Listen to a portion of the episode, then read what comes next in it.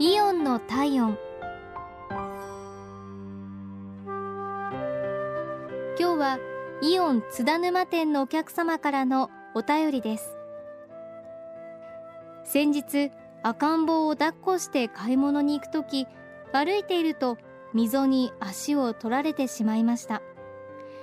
足首をひねりましたが幸いにも軽いようだったのでお店まで歩いて買い物をすることにしました。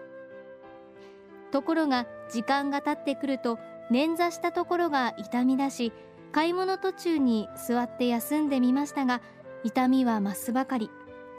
赤ん坊も抱えた状態で歩いて帰れる気がせず困ってしまいました。そこでサービスカウンターにタクシーの配車をお願いしたところすぐに対応してくれレジの会計を代行して重たい荷物を持ってタクシー乗り場まで来てくれるなど親身に対応してくださいました。本当に助かりました。ありがとうございました。